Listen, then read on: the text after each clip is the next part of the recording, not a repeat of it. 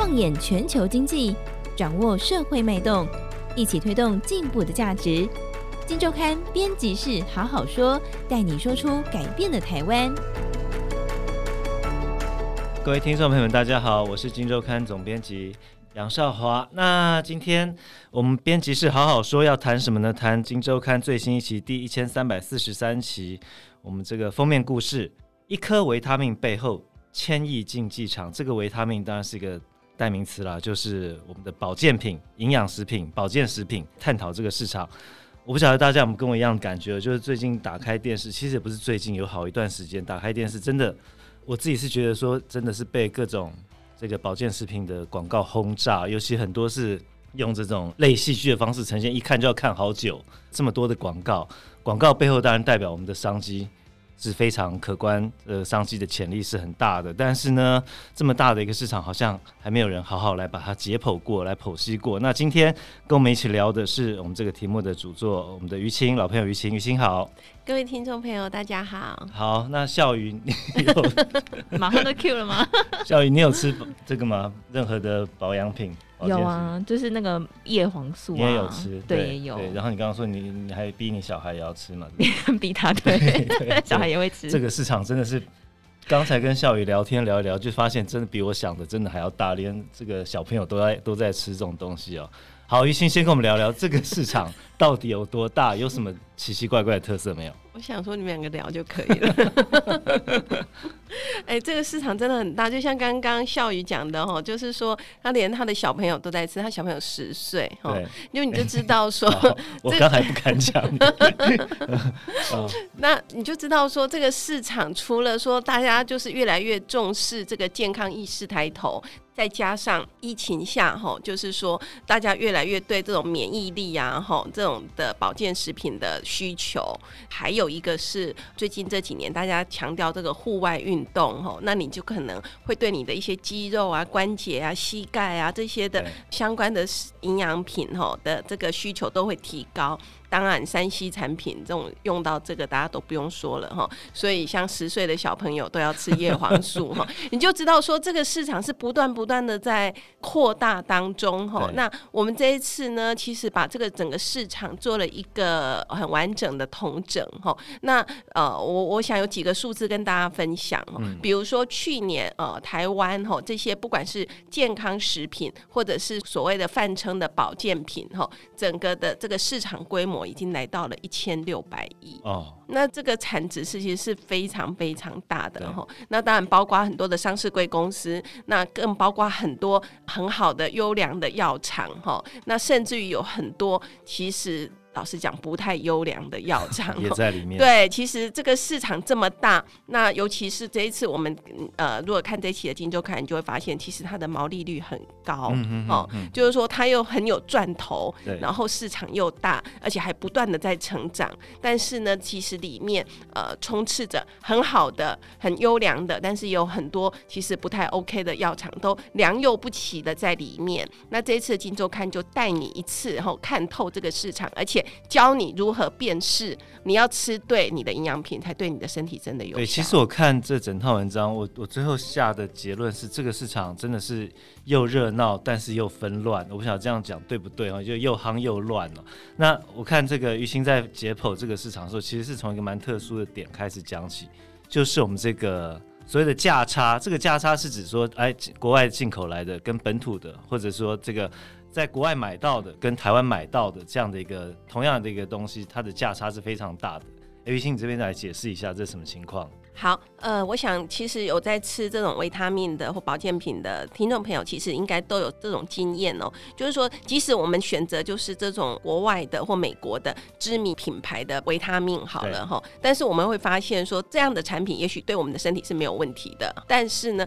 在台湾买就是比在美国买，甚至于在日本买就是贵了好几倍。嗯。所以以前在这个疫情之前，大家出国还算方便的时候，我想很多人都有共同的经验，就是你只要一到美国或到日本，第一件事情可能就是要帮亲友或帮自己到药妆店去扫维他命哦。那价差大概在呃，我想在一点五倍到四倍之间哦。那这么高的价差，尤其是一瓶这个维他命买下来，可能少则一两千块，那贵的那种比较。较高单价的，像什么呃鱼油啊，或什么有的买下来台币三五千块的都有。对，那你差个几倍，其实是差很多的，随便一瓶就差上千块的，到处都是哈。嗯、那我们这一次其实就是来帮大家剖析，为什么长期以来台湾的这个维他命比国外的贵这么多？嗯、尤其是生活周遭有很多的东西哦，比如说我们过去我们认为进口品很贵的，比如说汽车等等哦。这几年其实那个国内国外的价差都慢慢的拉近了吼，那为什么呃维他命一直都还在这么高的价差？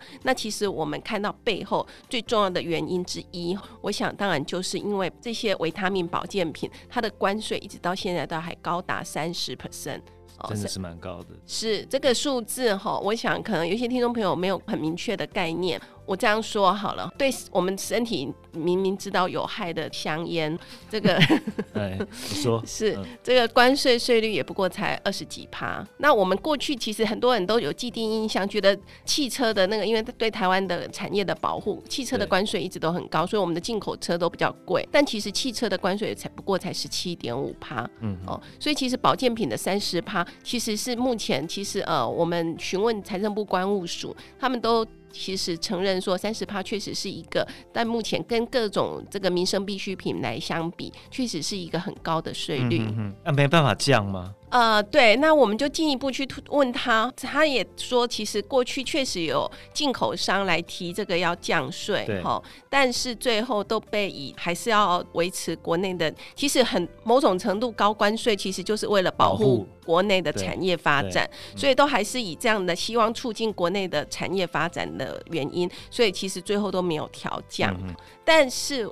这样的结果是不是真的有保护到国内的产业？有没有间接的影响到国人的健康？哦，我觉得这更是我们想要去探讨的。我举一个现象好了，哎、大家应该都有在虾皮购物，或者是你的手机拿出来，应该上面都有虾皮购物的那个 app、哎、哦。那你把它打开来看，那你随便把它输入一个维他命品牌，或者是搜寻那个地方，你随便输入一个。国外的这个维他命品牌，或者你直接输入维他命就好、嗯、哦。那其实跑出来的那个卖家哦，大概都是呃，我想五百家起跳哦。嗯、你甚至于你如果直接输入一个比较笼统的维他命，他命出来是上千家的，你就知道说在虾皮上面，因为这个两边的就是国内国外的高价差，所以有多少的代购这种美呃，你你点进去，你看那些卖家，你随便把它点进去，几乎都是什么美国代购、日本代购、加拿大代购。这样子的卖家非常非常的多，你就知道说这个市场需求有多大。那有多少的消费者因为这样的价差，所以他跑到虾皮那边去买相对便宜的。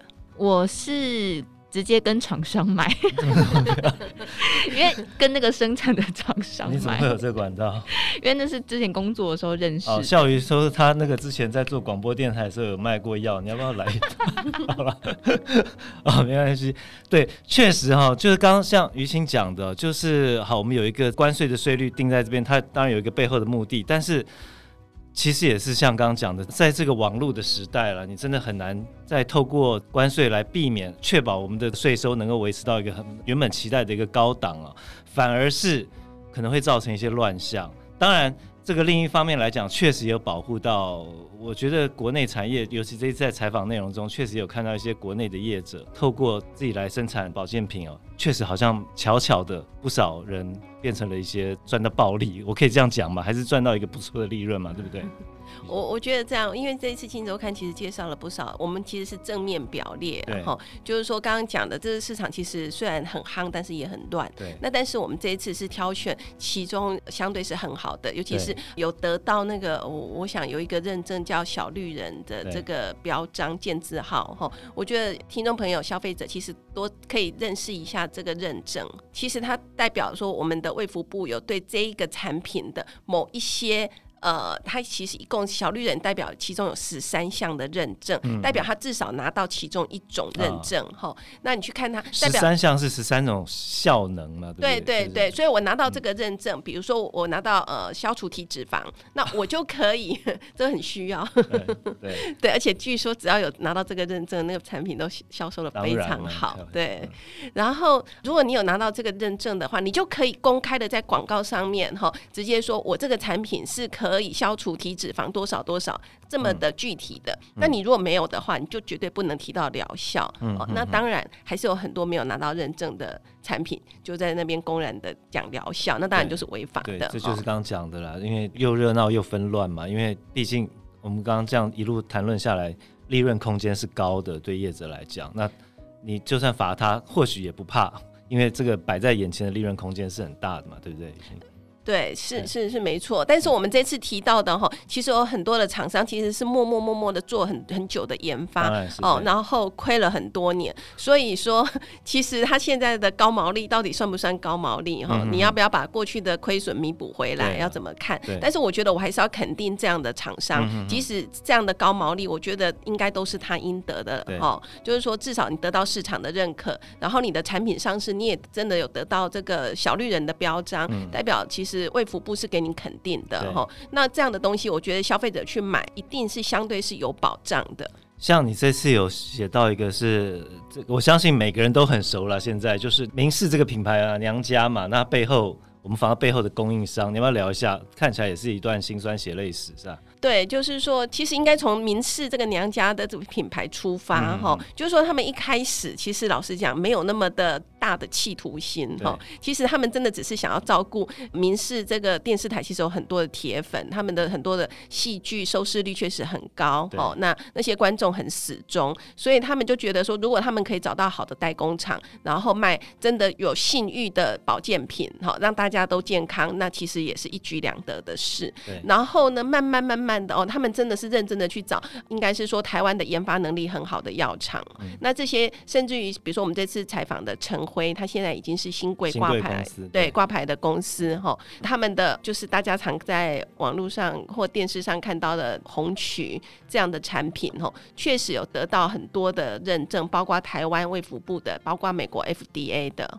那这样的东西，那当然慢慢就意外的得到消费者很大的肯定。嗯嗯。那我觉得这个后面当然。有一点这个无心插柳柳成荫，但是现在这个印确实是发展的很好。嗯、那比如说后来他们又找了娘家滴基金，那我想大家也很多人都从广告上看到，或者很多人甚至于吃过，也真的觉得说其实还不错哈。那背后的这个代工厂其实都是很科技化的在养鸡哈，然后那个整个制程其实都是很进步的。当然，后来这个娘家因为卖的太好，所以有一点反客为主哈，把本来电视台惨淡经营的 财务状况给转亏为盈，现在反而变成民氏的金鸡母哈。那民氏也觉得说，他们当初没有那么的。以追求利润极大化的前提下去做这个品牌，而且相对的，他们很愿意。其实代工厂也告诉我们，明仕很愿意给代工厂 对他们的合作关系。我觉得你这边描述的还蛮蛮妙的，就是他们基本上是一个非常互惠的一个状态嘛，对不对？呃，对，我觉得应该就是说，因为他们的初衷就不是那么，他们觉得只是一个民事的转投资哈。但是后来他们发现说，这些厂商他们找到这些厂商，确实是也是很辛苦的研发了很久，所以他们其实很愿意给这些。些代工厂合理的利润，所以像呃成辉，它是新贵公司，对它的财报很透明，对你可以看到它的毛利率高达七十几趴。那七十几趴，我想这简直是哈，嗯、呃，我想很多不管你做各行各业，七十三点五趴真的是有够高的。这个对，这个你各行各业的代工厂看到这个数字，可能都会很心酸哦。就是说，台湾的笔记型电脑代工，铁定会被品牌业者、品牌客户压下来嘛？对，没错，没错哈。那但是我觉得。觉得即使我们采访娘家的这个执行长，这个品牌的执行长哈林香兰女士，她都很还是告诉我们说，他们就是愿意给这样子代工厂合理的利润哦。那我觉得这样子做，让大家彼此都是娘家也也很好，民事也很好，嗯、那代工厂也很好，嗯、那消费者拿到很好的保健品，大家都好哈。其实是一个呃，我觉得保健市场里面一个修到满分的一个案例。其实整个保健品确实像我们今天一路聊下来的、哦。有很多很认真在做的，那确实也是他们毕竟肩膀上承载着这个国人健康的这个重责任，而且是大家要吃进肚子里的。但是整个看下来是非常热闹的市场，但是其实某种程度也是需要更多的管理哦，因为这个就像刚刚雨欣有提到，其实大家如果上网站上卫食药署或者是地方政府的卫生局看一下的话，其实还可以看到蛮多财阀案例的哦。所以说。业者呃，在一个高利润空间的这个诱使之下，其实还是蛮多业者走在红线这边。那大家要吃进肚子的东西，是不是应该用更有力度的方式给一些管理？我们可以去深思这个问题。好，那以上就是今天我们来谈这个《金周刊》第一千三百四十三期我们的封面故事。一颗维他命背后，千亿竞技场真的有千亿以上哦，大家不要怀疑。那我们来谈保健品这个市场状况，有兴趣的朋友欢迎多多参考最新的一期《荆州看》的封面故事。好，今天节目到这边，谢谢大家。